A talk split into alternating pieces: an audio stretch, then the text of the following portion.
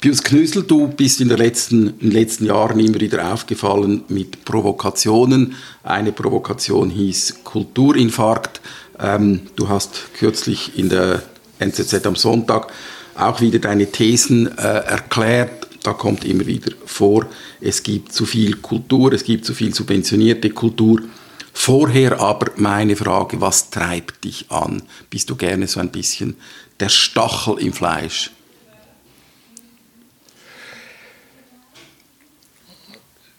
Der Stachel im Fleisch ist eine Rolle, die ich nicht wirklich gesucht habe. Das hat sich einfach so ergeben und wenn man die Rolle mal hat, dann ähm, lernt man auch damit zu leben und sie zu erfüllen. Sie hat eine, ist ein gewisser sadistischer und ein gewisser masochistischer Zug dabei. Sadistisch äh, hat immer den Leuten auch einen Strich durch die Rechnung zu machen, diese quasi fast erzwungene Solidarität zu brechen, indem man Dinge sagt, die vielleicht für die Situation nicht opportun sind.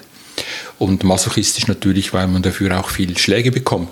Also am meisten damals ja Kulturinfarkt, da war es sogar so, dass ähm, ich fast nicht mehr wagte, das Telefon abzunehmen, weil garantiert wieder jemand dran war, der austeilte. Das war ganz dramatisch. Also, also war das wirklich so, ja. da haben die Leute dich angerufen und was hat, hat man dir dann ja, so gesagt? Die Journalisten, das war ja klar, die, die, die waren ja alle solidarisch mit der Kulturszene, oder? Also fast alle, also 98 Prozent. Und da kamen all diese Fragen und diese impliziten Vorwürfe und was immer, oder? Und dann jetzt die, die, die Zusammenfassung des Kulturinfarkts, ähm, die im Januar in der NZZ am Sonntag erschien, die hat jetzt erstaunlicherweise mehrheitlich, also bei mir mehrheitliche positive Reaktionen bewirkt.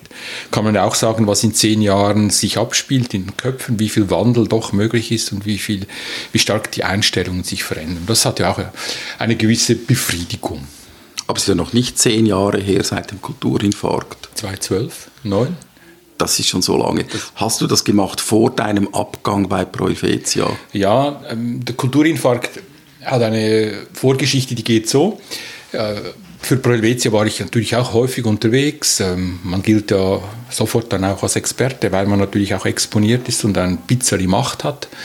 Und ich kann mich erinnern, dass wir uns 2009, also uns, die Autoren, in ähm, Bonn an einer Tagung getroffen haben. Die Tagung äh, hieß ungefähr gibt es zu viele Museen oder äh, was immer, was ist mit den Museen los.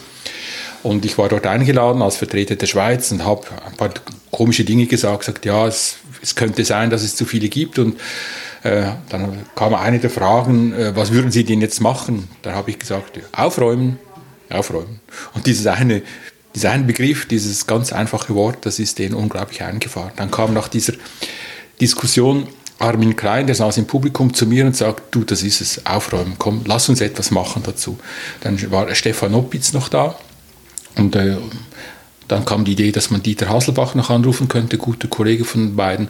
Und so haben wir uns zu viert dann bei äh, Armin Klein in Ludwigsburg am Zentrum für Kulturmanagement getroffen und überlegt, was das sein könnte, aufräumen und weil selbst die Museumsvertreter, die damals in Bonn dabei waren, sagten, dass ja von den 6000 Museen in Deutschland eigentlich 3000 zu viel sind. Einfach, es gibt die großen Museen, die laufen, oder, und es gibt die, die ganz winzigen, die ihre spezifische Community haben, aber das ganze Mittelfeld trocknet aus. Die Leute gehen einfach nicht mehr dahin. Oder? Ein drittklassiges Kunstmuseum ist einfach eine unnötige Angelegenheit, obwohl es immer lokale Interessen gibt und Verteidiger. Ja, und dann war die Idee, wollen wir wieder eine Tagung machen, noch was so. Und irgendwann kam halt dann der Vorschlag, nein, wir schreiben ein Buch, es muss ein heftiges Buch sein. Und so ist das Projekt entstanden. Und was, um auf meine Frage zurückzukommen, was treibt dich dann an? Ähm, ich glaube, Provokation allein kann es nicht sein. Ich höre aus diesem äh, Votum von vorher doch auch, da gibt es eine Analyse. Ihr habt gesagt, es gibt eben ein Feld von Museen, die eigentlich vor, vor sich hin darben? Was mich antreibt, ist wirklich schwer zu sagen. Ich bin ja eigentlich, also mindestens in meiner Selbsteinschätzung, ein freundlicher Mensch, den meisten gut gesinnt. Ähm, ich gehe praktisch, ich gehe auch nie davon von schlechten, bösen Absichten aus bei den anderen. Also ich bin ein Optimist und habe eigentlich immer Vertrauen in die anderen. Und ich glaube, es brauchte schon die zehn Jahre pro Helvetia, also zehn Jahre Kulturförderung, vorher ja noch die fünf Jahre Credit Suisse, wo ich auf der anderen Seite der Kulturförderung stand, Sponsoring, also Sponsoring, ja. aber mit den staatlichen zu tun hatte. ähm, viel, weil die eigentlich immer sagten, ihr müsstet so funktionieren wie wir auch, also ihr Privaten, ihr Sponsoren, ihr wisst gar nicht, was gute Kultur ist und interessante und so und dort müsste das Geld hin und nicht in die Public Events und so. Ähm, und ich glaube, die, was mich dann angetrieben hat, war einfach die Feststellung, wie geschlossen die Systeme sind, so wie Pro Helvetia, die, dass man sich in einer Welt bewegt, die so sehr sie Offenheit behauptet, eben doch in einem gewissen starken Sinne hermetisch ist. Sie redet einen Diskurs, den viele nicht verstehen. Und man gehört dazu, wenn man diesen Diskurs auch beherrscht. Diese Art von Argumentieren, diese Art von die eigene Wichtigkeit betonen, die eigene Erfindungsgabe und so fort.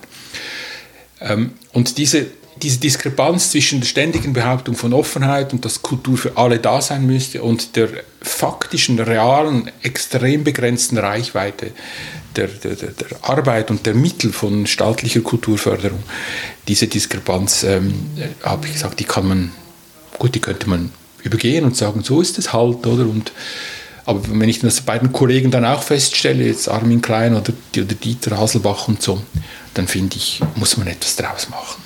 Ich habe ja schon während Bravezia versucht, das zu machen. Äh, zum Beispiel ähm, mit der, ähm, meiner, ähm, weiß ich, wenn ich berühmt sage, ist das jetzt vielleicht übertrieben, aber so, es schien mir so meiner berühmten Rede am Forum Kultur und Ökonomie in Bern 2008, also lange vor dem Kulturinfarkt, die hat damit begonnen, wenn ich in einen Buchladen gehe, kaufe ich sicher kein Schweizer Buch.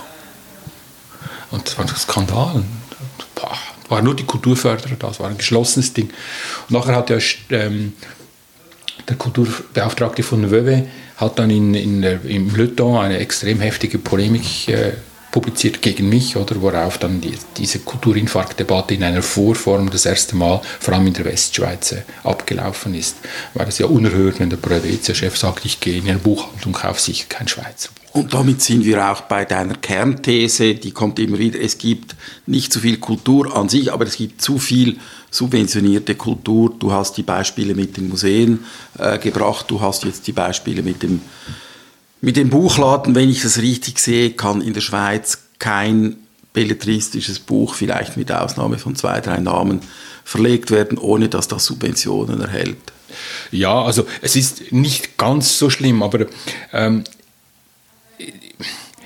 ich finde, die, die These war nicht unbedingt, dass es zu viel Kultur gibt, sondern es gibt eigentlich zu viel zu viel maschinellen Überbau in der Kulturszene, der mit viel Geld und Subventionen äh, betrieben, unterhalten und äh, erweitert und ausgebaut wird. Das ist eigentlich die These. Und es gibt dazu im Vergleich dann oder als Kontrast viel zu viel Prekariat bei denen, die wirklich kreativ tätig sind, als Einzelmasken unterwegs, die Freischaffenden oder die, denen, denen es einfach definitiv nicht gut geht. Nicht jeder, der sich Künstler nennt, ist ein Künstler. Auch das muss man sagen, oder? Aber es gibt viele, die gut wären, oder? Und die sich von Gesuch und von Dossier zu Dossier hangeln und eigentlich immer im Prekariat hängen, während die großen Maschinen, ich meine, ich kenne genügend Leute, die in, in, in den großen Theatern, in den Opernhäusern arbeiten und sagen, ich meine, wenn es irgendwo Geld regnet, dann da, oder? Da sind die Arbeitsbedingungen gut und so fort. Das ist eigentlich die These, dass diese, oder was mich antreibt, diese, die, auch hier die, die Diskrepanz, dass diese große Kultur ja gar nicht in der Lage ist und auch gar nicht die Art Kultur ist, die in gewissem Maßen eine Mehrheit erreichen kann. Das ist eine Elitenkultur. Ich habe jetzt gerade das wunderbare Buch von äh, Orlando Features gelesen, die Europeans, über die Entstehung einer europäischen Kultur im 19. Jahrhundert. Das beginnt etwa 1830 mit, mit der ersten großen Opera-Craze in Europa, was die italienische Oper Europa erobert hat. Und dann wurden Opernhäuser gebaut wie ihr, oder? Und dann wie, wie die Eisenbahn und der, der moderne Buchdruck, dann äh, neue Vertriebskanäle für alles geöffnet haben und das ein riesen Business war. Diese ganze jetzt bürgerlich-klassische Kultur war einfach ein riesiges Business, im Wesentlichen ohne staatliche Gelder betrieben. Das Zürcher Schauspielhaus ist ein wunderbares Beispiel. Es gibt auch diese Geschichte, das Zürcher Schauspielhaus war bis ungefähr äh, zum Ende des Zweiten Weltkriegs ein, äh, ein gutes Business. Es war ein Geschäft, die Leute sind gegangen und wenn das Stück nicht gelaufen ist, dann hat man das wieder abgesetzt Genau, und das es war eigentlich, es hat sich getragen so Genau. äh, und, und war eine interessante Institution für sich. Aber dann irgendeinmal Med, neue Medien, Massenmedien, Radio, später Fernsehen, heute Internet, ähm, ist dann Theater zu einem Minderheitenprogramm geworden. Das stimmt. Also die haben, das Theater hat auch nicht mehr diese Brennpunktfunktion gehabt, also mit den Medien, mit den, also vor allem mit dem Film natürlich oder mit dem Aufkommen neuer visueller Künste ist das Theater äh, zurückgefahren. So wie die Malerei sich ja durch die Fotografie auch extrem verändern musste und etwas anderes wurde. Aber Literatur, visuelle Künste, Oper, Theater war im 19. Jahrhundert vielleicht etwas im Schatten der Oper, waren grundsätzlich mal von, vom neuen Industriebürgertum beflügelt, getrieben, finanziert oder? und äh, haben sich dann so europäisiert, also heute würde man schon, schon fast sagen globalisiert, oder? Und dann kamen ja auch schon die Klagen, dass die Literatur überall gleich ist, ob es in Russland, in Frankreich oder in England geschrieben wird. Also diese, diese Aufhebung von Differenzen, die man dann künstlich wieder geschaffen hat, indem man gesagt hat, ja, die Ungarn, wie müssten denn die Ungarn sein? Und da haben die Ungarn gesagt, ah, die Franzosen sehen uns gerne so, die Deutschen so, also machen wir das so, wie die Franzosen uns gerne sehen, dann sind wir Ungarn, oder? Also diese, dieses, über die, über die Gründung der Nationalstaaten, die ja in diese selbe Zeit fiel, dieses heraus, künstliche Herausarbeiten von, von nationalen Identitäten in einer Zeit, wo die nationale Identität in der Kultur alle implodiert sind, weil der Austausch so intensiv wurde.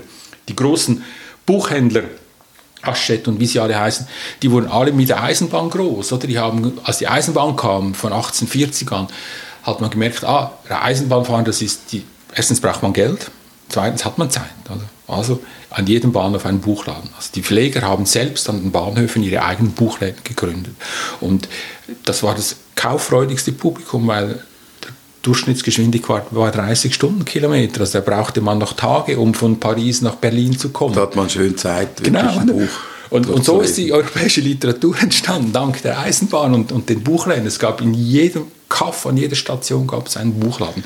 Reklam, also ich bin jetzt bei den Anekdoten, gell, aber Reklam immer lustig. Die berühmten gelben Bändli. Ich meine, der, der hat sein Business 1867 gestartet. 1867 war so ein Schicksalsjahr, weil damals, also die ganze Copyright-Geschichte wäre nochmal ein Buch und ein längeres Gespräch.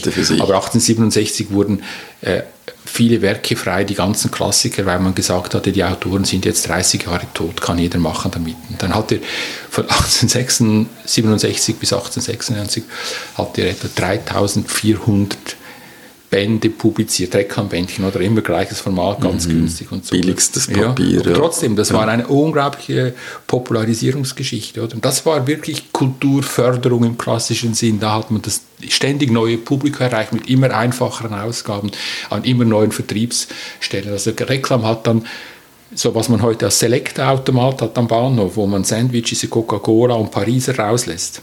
So hat er seine Reklambändchen verkauft. Er hatte keine Buchläden mehr, der hat Automaten an die Bahnhöfe gestellt. Konnte man Goethe, Schiller und Lessing rauslassen. Und auf der anderen Seite die Kulturförderung ist auch spannend, oder du redest jetzt eigentlich einer Kulturszene das Wort, du bist nicht ein Kulturgegner, äh, bist aber ein Kritiker der Fördermechanismen, die diese gigantisch großen Häuser äh, unter anderem hervorbringt. Meine Frage wäre noch, du weißt vieles über die Geschichte des 19. Jahrhunderts, die Geschichte von äh, Theater, Literatur, äh, Oper und so weiter.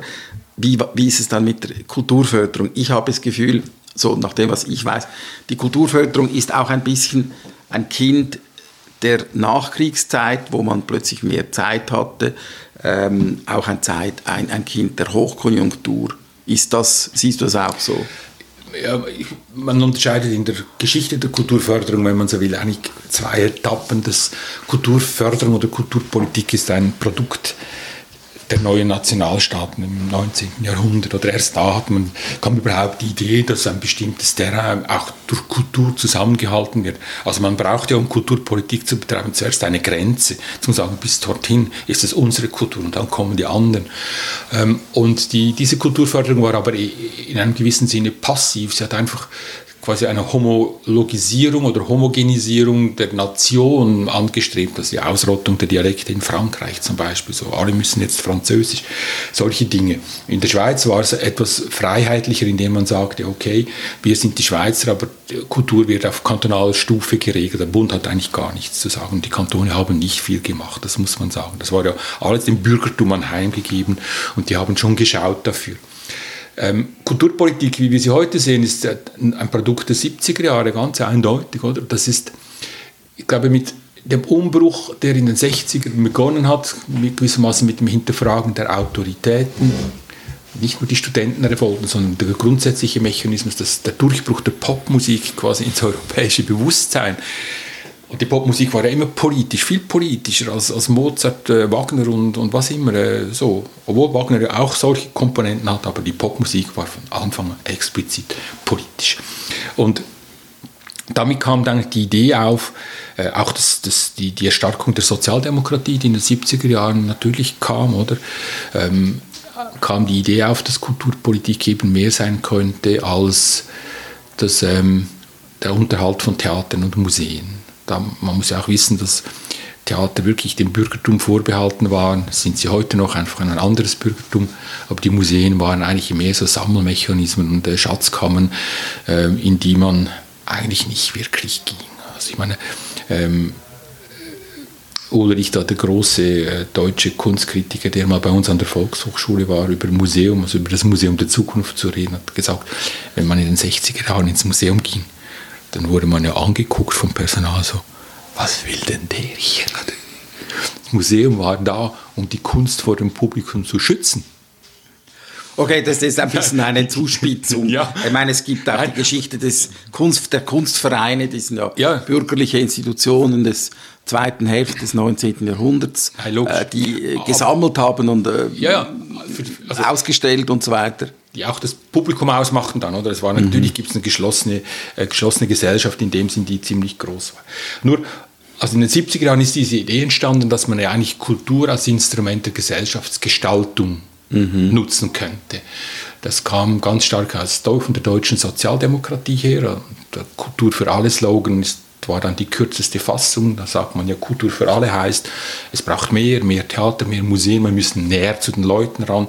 So wie man heute der Post vorschreibt, in 20 Minuten Fußdistanz muss jeder Schweizer ein Postbüro haben, hat man sich damals überlegt, in 30 Minuten äh, Tramdistanz muss jeder äh, Bürgerin und Bürger ein Theater und ein Museum vorfinden. Und das war der Anfang dieser enormen ähm, Investition und des, Wachstums des institutionellen Kultursektors, weil man sich das nur institutionell vorstellen konnte. Also die wissenden Kulturbeauftragten, die wissenden Politiker oder sagen, das ist die Kultur, die wir euch zuteil werden lassen. Also man hat auf der einen Seite, man hat Museen gebaut oder erweitert, man hat Theater gebaut und erweitert und auf der anderen Seite hat man Kunsthochschulen gemacht, weil es müssen ja noch Produzenten ran und, und im Prinzip hat man ja den Apparat, auch diese, diese ganzen Verwertungsketten, ich glaube, Radio und Fernsehen, die haben natürlich auch zu diesen, äh, gehören auch zu diesem, aber man hat diesen Apparat in den 70er Jahren ganz bewusst ausgebaut und das mit einem eigentlich äh, demokratischen, mit einer demokratischen Idee. Wir möchten das, was früher einmal einer kleinen Elite vorbehalten ja. war, wir möchten das eigentlich zugänglich machen ja. für alle. So ein bisschen pädagogisch auch, ja, weil man ja nicht unbedingt gefragt hat, ja, was hättet ihr dann gern? Also hättet ihr gern ähm, Oper oder hättet ihr gern Popmusik? Ja, äh, zu dieser Frage kommen wir noch. Der, der, der, fundamentale Impetus ist ja immer, dass der Experte, sei es der, der Kulturexperte oder sei es der, der, Kulturbeauftragte, der Kulturdezernent, der Kulturpolitiker eigentlich, es besser wissen muss a priori, oder? Und in dem Sinn natürlich immer auch ein Verteidiger seiner eigenen der Kultur und seiner eigenen Vision von Kultur ist. Also er ist, es, diese 70er Jahre, 80er Jahre Politik war immer eine Top-Down-Politik, so sehr sie sich um die Leute kümmern wollte. Oder? Und sie hat, ähm, Wir wissen, was euch gut tut. Genau, oder? und man hat das eigentlich nur als, wenn man so will, als quantitatives Problem gesehen. Man hat gesagt, es braucht irgendwie pro also ich erfinde die Zahl jetzt, aber es braucht eigentlich pro Einwohner im Land braucht es 0,3 Theatersitze, oder? Und dann hat man mhm. einfach gebaut und ob die Leute sich für diese Ausdrucksformen und für diese Botschaften und auch das, was da sozial passiert, interessieren, das hat man sich gar nicht gefragt. Die müssen sich interessieren. Das ist ja nur so, weil es zu teuer ist, mhm. dass sie nicht kämen. Und das ist leider nicht so. Und nebendran, in den 70er Jahren gab es ja auch schon die Popmusik. Also wir haben damals, mhm. äh, ich denke, du auch Hitparade gehört und da gab es Beatles und Bee Gees und Jimi Hendrix und so weiter. Und das war aber Pfui für die Kulturförderer. Damals noch, ja. Ich, also ich habe nicht Beatles gehört. Ich ich war King Crimson Fan. King Crimson, King okay. Crimson. Und äh, Emerson, Lake and Palmer, mein erstes... Progressive Pop, ja, genau. Mein erstes... Ähm, Pictures at an Exhibition. Hallenstadion-Konzert war Keith Emerson mit dem schwebenden Piano da in, im Bühnenhimmel ja. oder so. Ähm, natürlich, das war nicht die Kultur, die man äh, verbreiten wollte. Es gab allerdings schon auch Leute, die sich gesagt haben, Kultur für alle als Verteilungskonzept von oben ist, kann nicht das Ganze sein. Es braucht eine Gegenbewegung unter dem Titel Kultur von allen.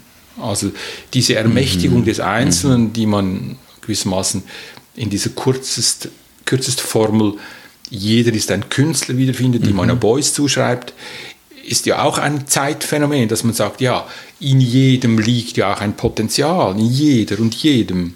Äh, ein das ist ein kategorischer mhm. Imperativ der 68er. Sagen wir, das war damals, ja, der kreative Imperativ, er war aber noch nicht Imperativ, er war ein, Versprechen. Ähm, und auch das muss man, wenn man demokratische Kulturpolitik betreibt, man muss nicht nur die Theater Museen und Opernhäuser zugänglicher machen. Man muss den Leuten auch äh, möglich machen, ihr eigenes Potenzial zu realisieren. Das ist aber auf dem Hintergrund einer ganzen Selbstverwirklichungsgeschichte, die eigentlich von der Ökonomie her betrieben wurde, die ähm, gemerkt hat, man, die Menschen am Fließband, die sind nicht produktiv, die, die, die verdummen, die werden starr mit, über kurze Zeit. Das Potenzial liegt tatsächlich in den Köpfen und die Wirtschaft war interessiert an Selbstverwirklichung, Selbstbefreiung, Selbstermächtigung, wie die Worte dann alle hießen. Das ist in die Kultur gekommen und ähm, hat dann Kunsthochschulen, die Kunstausbildungen äh, quasi mit sich gebracht, dass man sagt, ja, dieses, mhm. das Recht, sich selbst zum Künstler zu bilden, wenn das demokratisch und jedem zugänglich ist, braucht es auch die entsprechende Infrastruktur. Aber die Gegenidee, wollte ich sagen, Kultur von jedem, Kultur von allen, die lief dann unter dem Titel Soziokultur. Und Soziokultur ist ein Begriff, der ja a priori schon pejorativ ist. Also, als ich zu Helvetia kam, war Soziokultur das Schlimmste. Oder? Das sind die, die man nicht ernst nehmen muss, weil das sind die Basteln. Oder? Mhm. Das ist eigentlich, also man hat auf der einen Seite Videoart oder und auf der anderen Seite Makramee. So irgendwie dieser Kontrast. Mhm. Und die Makramee-Macher oder was immer, die, das ist zwar nett und so, oder, aber die müsste man eigentlich rüberziehen ins andere Feld. Und diese eben auch quasi aus einem quasi intellektuellen Elitarismus äh, geboren, gewissermaßen leichte Verachtung der, der, der, der, Kultur von vielen oder hat dazu geführt, dass dieser ganze Soziokulturbereich abgedrängt wurde in die Sozialdepartemente. Also haben wir heute Gemeinschaftszentren, die gute Dinge machen, aber die laufen nicht über Kulturförderung, sondern die laufen über die Sozialen. Mhm. Äh, die Sozialdepartemente, wo man das als soziale Korrektiveinrichtungen, äh, Quartierbelebung, Treffpunkte betrachtet und eben nicht als ernstzunehmende Kulturproduzenten. Aber ist es wirklich so? Also wenn ich die Programme anschaue dieser äh, Gemeinschaftszentren, dann gibt es da Fotoausstellungen, äh, es gibt äh, Lesungen, vielleicht jetzt nicht von den berühmtesten Schweizer Autoren, aber äh, es gibt durchaus auch äh, eine Art von, von Kultur, die nicht so weit weg ist von der, ja, von der ja. Hochkultur. Ähm, gebe ich dir recht. Es ist ja nicht so, dass nichts da ist. Äh, und die, die GZs, ähm, oder in Deutschland heißen sie immer noch soziokulturelle Zentren. Dort äh, sind sie häufig auch gewisse Orte der wirklich äh, Popmusik vor allem, also Pop, mhm. Popmusik spielt dort eine extrem wichtige Rolle.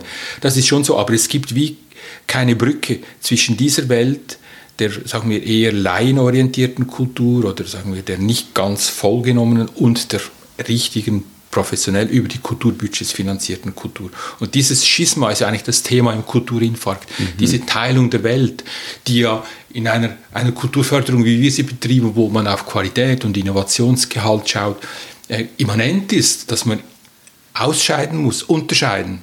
Schaffst du es? Gehörst du dazu oder nicht, oder? Also man kreiert, kreiert, ein Problem, das man unter Kultur für alle überwinden will, reproduziert man vorzunehmen und sagt, du bist viel zu wenig innovativ. Ah, du bist nicht so gut, wie wir das gerne hätten. Entschuldigung, oder? Und dann gehst du ins GZ. Jetzt gibt es äh, die Digitalisierung und zu den großen Errungenschaften der Digitalisierung gehört ja die Aufhebung oder die Verkleinerung der Grenzen zwischen Profis und Laien. Äh, das Aufnahmegerät, das hier auf dem Tisch steht, ist ein professionelles Aufnahmegerät, äh, das sich jeder leisten kann. Das gleiche gilt für die Mikrofon. Der Ton, dieses Signal wird auf dem Computer, den jeder hat, verarbeitet. Man könnte das auch auf dem Handy machen und so kann man heute auch Musik produzieren und zwar klassischen Pop und alles Mögliche. Also die Digitalisierung hat eigentlich diese Grenzen äh, vielleicht nicht eingerissen, aber sie hat diese durch, durchlässiger gemacht. Auf jeden Fall. Deshalb ist also der Kulturinfarkt auch ein Plädoyer für die Digitalisierung, oder? Da gibt es ja zum Beispiel das berühmte Kapitel drin, jedem Kind ein iPad. Großer Aufschrei in Deutschland, so krank oder jedem Kind. Was machen die Schulen jetzt seit zwei Jahren in der Schweiz oder jedem Kind ein Tablet? Also. Ähm, ich glaube schon, diese, diese, die unglaublich günstigen ähm, Produktionsmittel, das kann man ja auch rückblickend sehen in der Geschichte, dass als das Tonaufnehmen günstiger wurde, als der, der Film Der kam, Film, der 16 mm Film ist auch, eine Revolution. Ja, oder? Auch die ja. Erfindung, zum Beispiel die, die industrielle Herstellung von Farben fürs Malen, hat die Malerei mhm. viel, viel stärker verändert als viele Politik und ja. viele weise, kluge ähm, Reflexionen darüber. Plötzlich war das so günstig, auch die Leinwände, dass jeder das probieren konnte. Das, hat, das musste die Malerei verändern. Insofern bin ich ein großer Fan von diesen Digitalisierungsgeschichten, die jedem Produktionsmittel in die Hand geben, äh, die günstiger nicht sein können. Oder? Aber die Frage ist, wohin geht das und wer ist da, der das noch anschaut? Es gibt mit der Zeit, wenn eben Kultur für alle von allen ist, dann kriegen wir ein Problem mit dem Publikum, weil wenn es mehr Produzenten gibt als Publikum, dann wird es schwierig, eben noch äh, Kultur herzustellen. Ist es das, worauf du hinaus willst? Ja, es gab ja die berühmte Abstimmung über das bedingungslose Grundeinkommen, wo ich mich äh, dagegen ausgesprochen habe. Dabei sagten alle, ja, das ist doch für die Künstler super und so, oder? Und dann kannst du wirklich un, unbeeinträchtigt, ohne Angst, äh, ohne Existenzängste arbeiten. Und ich sage, ja, aber das Problem ist, wenn dann alle plötzlich beginnen, sich ein bisschen als Künstler zu betätigen, weil das Erwerbsproblem gelöst ist, dann zerfällt das, was Kunst ist, in dem Sinne, weil niemand mehr da ist, der sich dafür interessiert. Und das ist ja schon ein Problem, oder? Die unglaubliche Produktion, ob jetzt quasi über die klassisch die geförderte Hochkultur oder auch das was im digitalen Sektor ohne, ohne öffentliche oder private Gelder läuft. Ähm, wer beschäftigt sich mit, mit all diesen Angeboten? Aber das ist dann der, vielleicht der Preis der Freiheit, dass wir halt nachher wie die Kinder im Wald stehen und sagen, oi, so viele Bäume, ich komme überhaupt nicht mehr raus. Meine Erfahrung ist, dass eigentlich diese äh, diese Entwicklung hat sich ja schon einmal, wurde schon einmal vorgezeichnet mit der Popularisierung der Computer, äh, wo es plötzlich möglich war, zum Beispiel gepflegte Bücher herzustellen. Äh, das hat aber nicht zu einer Explosion der Literatur geführt. Bei der Musik bin ich ein bisschen gespalten. Ich stelle einfach fest, dass die allermeisten mehr interessiert sind am Konsumieren als am Produzieren. Gut, das, Entschuldigung. Das ist natürlich so, zum Glück, also ich fechte, fände das ein bisschen, fände das echt problematisch, wenn jetzt in diesen von 8 Millionen Schweizer plötzlich 6 Millionen sich künstlerisch betätigen würden, oder? Und die anderen 2 Millionen sind die, die dann noch die Sandwiches streichen, weil die mittags noch etwas essen wollen. Ähm, ich bin froh, sind es dann zuletzt doch wenige. Ich meine, kreativ sein, egal auf welchem Niveau, ist jetzt erst auch eine Anstrengung. Und ich finde, das ist auch richtig so. Aber jeder gute Job ist zuerst mal eine Anstrengung, oder? Auch ein Volkshochschulprogramm zusammenzustellen ist eine Anstrengung. Und das muss man, das muss man schon wollen. Und ich glaube, da gibt es eine, eine natürliche Selektion, die, die diese Anstrengung nicht schaffen und die, die sie zwar schaffen, aber zu wenig interessante Ergebnisse produzieren. Jetzt ist ja deine These, damit wir jetzt die Digitalisierung ein bisschen auf den Punkt bringen, nicht, dass es die Digitalisierung gibt, sondern du sagst, die Kulturszene hat bis auf die Popmusik die Digitalisierung verschlafen. Ja. Ich meine, sie bemüht sich jetzt, ähm, die Museen ins Netz zu bringen. Sie bemüht sich um irgendwelche Formen von äh, Bühnenproduktionen, die man auch auf dem Internet genießen kann.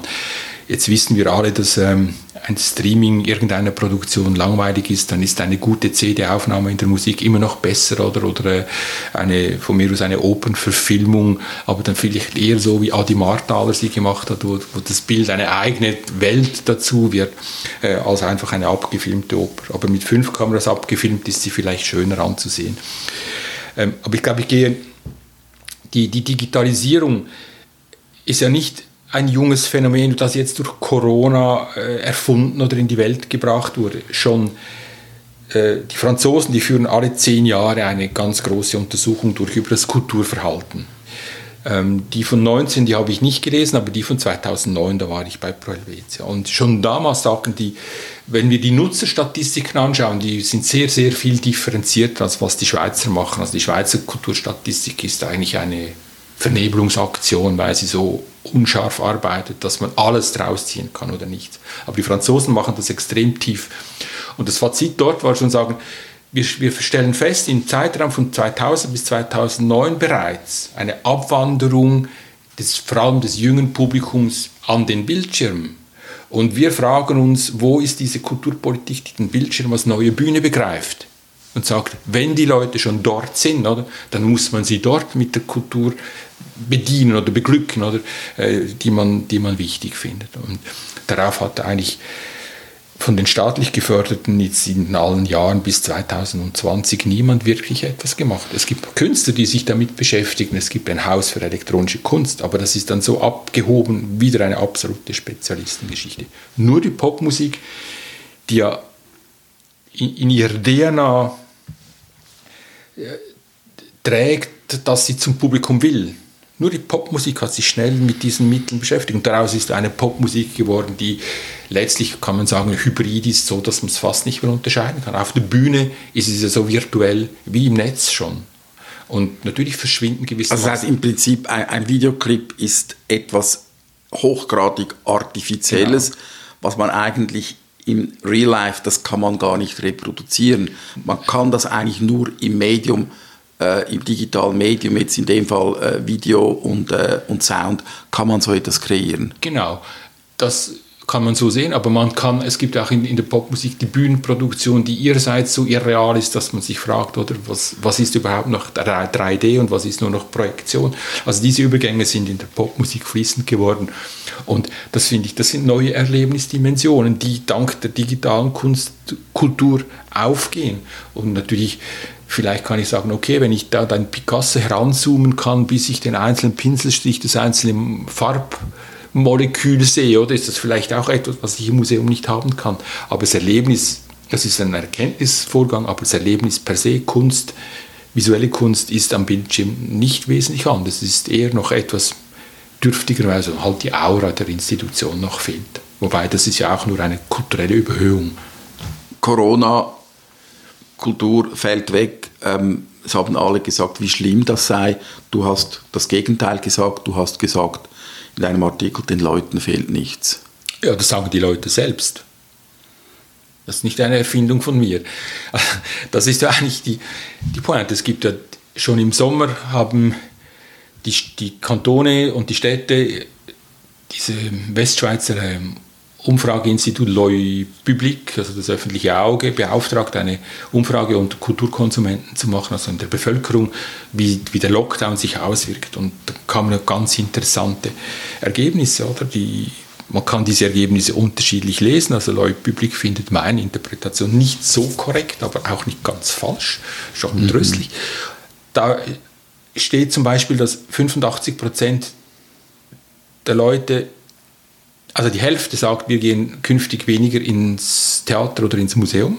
Das ist schon mal sehr, äh, auf, sehr interessant. Also man hat sich doch schnell eingerichtet in einem Leben ohne diese Institutionen.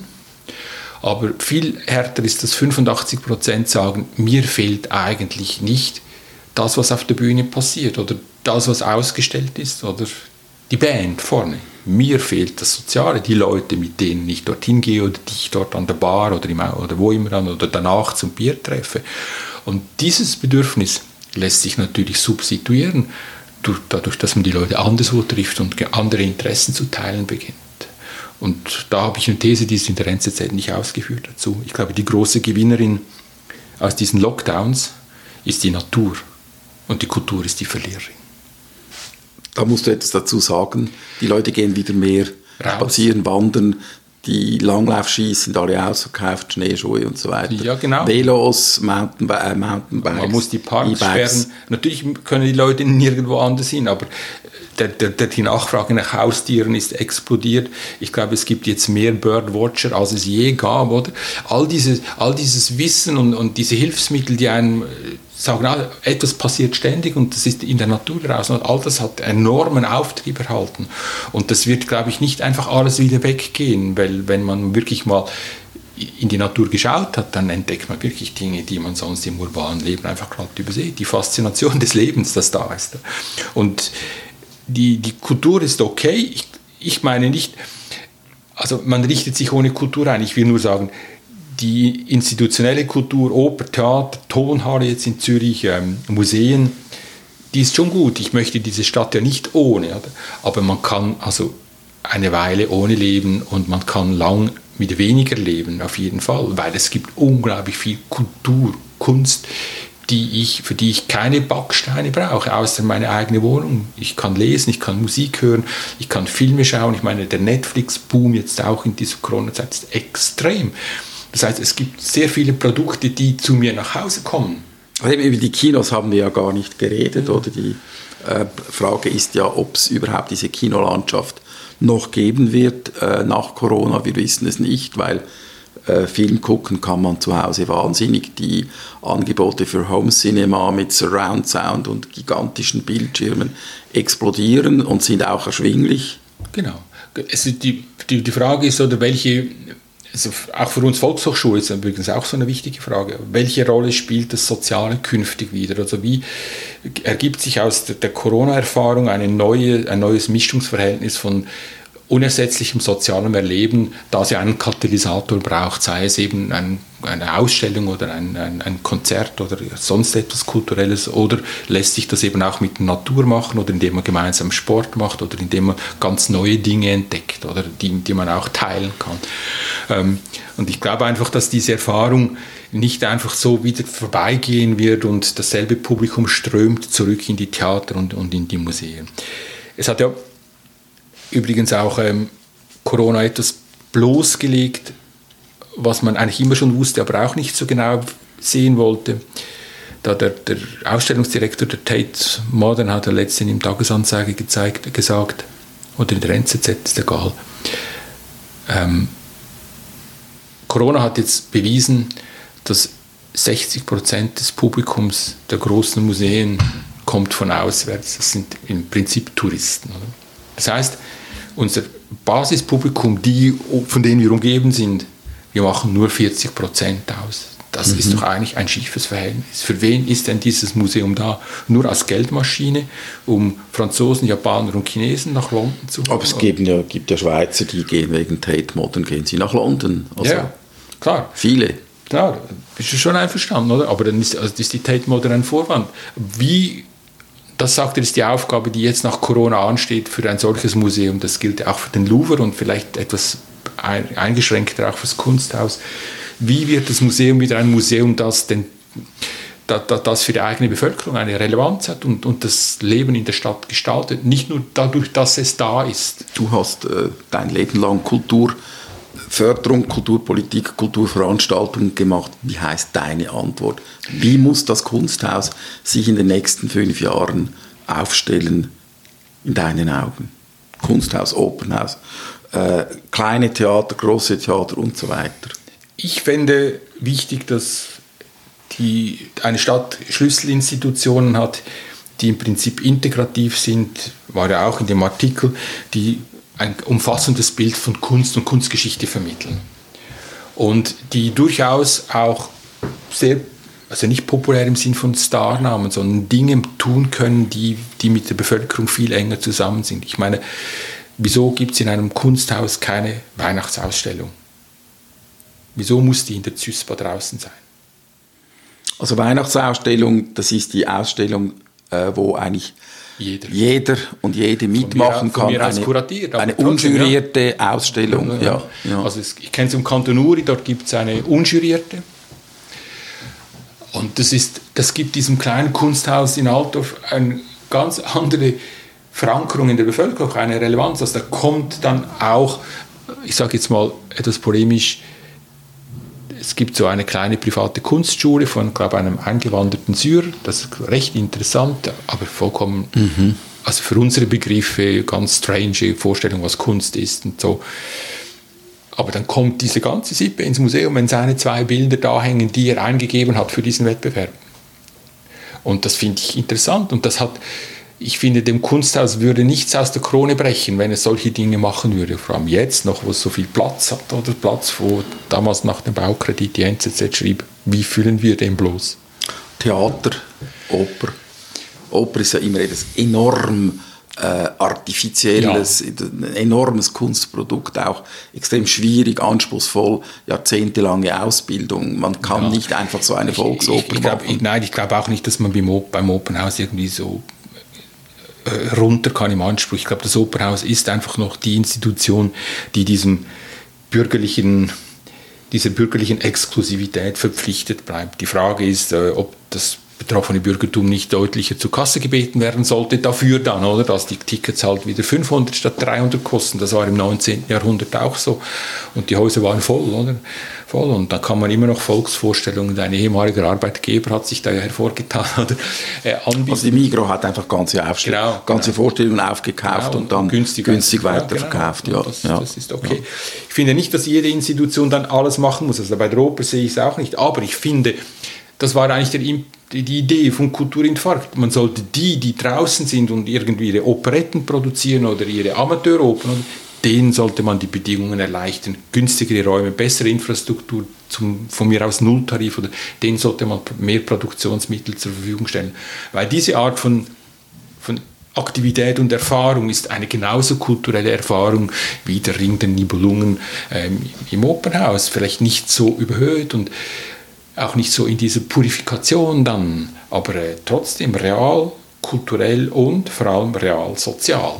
Und wenn du einen Kurs geben müsstest, wo jetzt vielleicht zehn Kulturvermittler aus einer Stadt zusammenkommen und du sagst, ich erkläre euch jetzt die Digitalisierung, was sollen sie machen?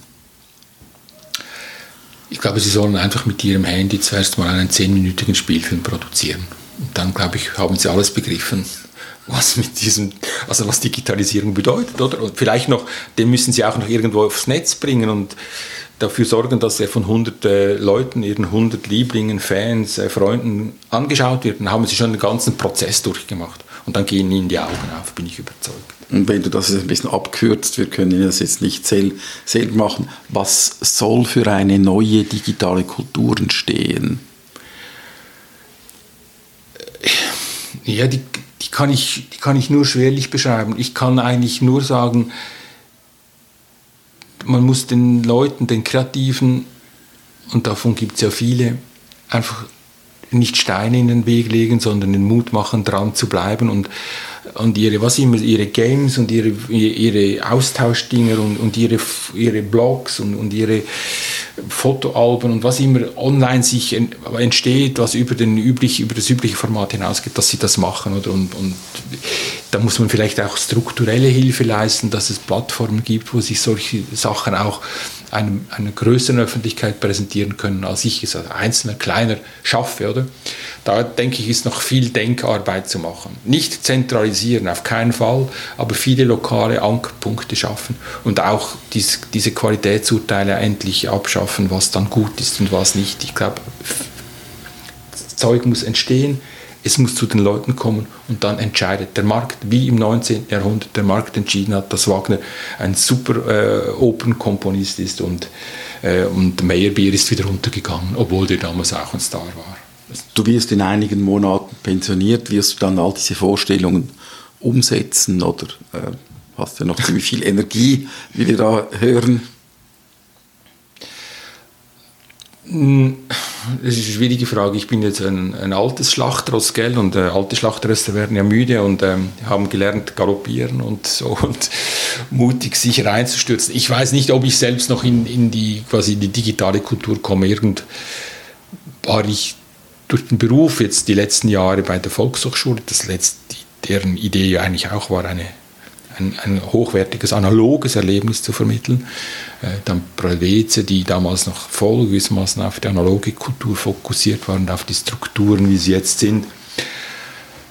Ich glaube, ich werde noch ein bisschen äh, dem Analogen huldigen, nämlich Alpentönen, meinem Festival und den Volkshochschulen noch etwas zur Hand gehen und nebenher, naja, vielleicht mich kulturpublizistisch wieder etwas zu betätigen versuchen. Weniger Spoken Word, wie wir es hier machen, mehr so Written Things. Äh, ob, äh, ob das Texte sind oder ob die NZZ mich vielleicht wieder mal fragt oder ob ich irgend mich noch an ein Buch wage, das weiß ich noch nicht. Gibt es schon eine Webpräsenz, piusknüssel.swiss oder sowas in Nein, der Art? aber die wird kommen, auf jeden Fall.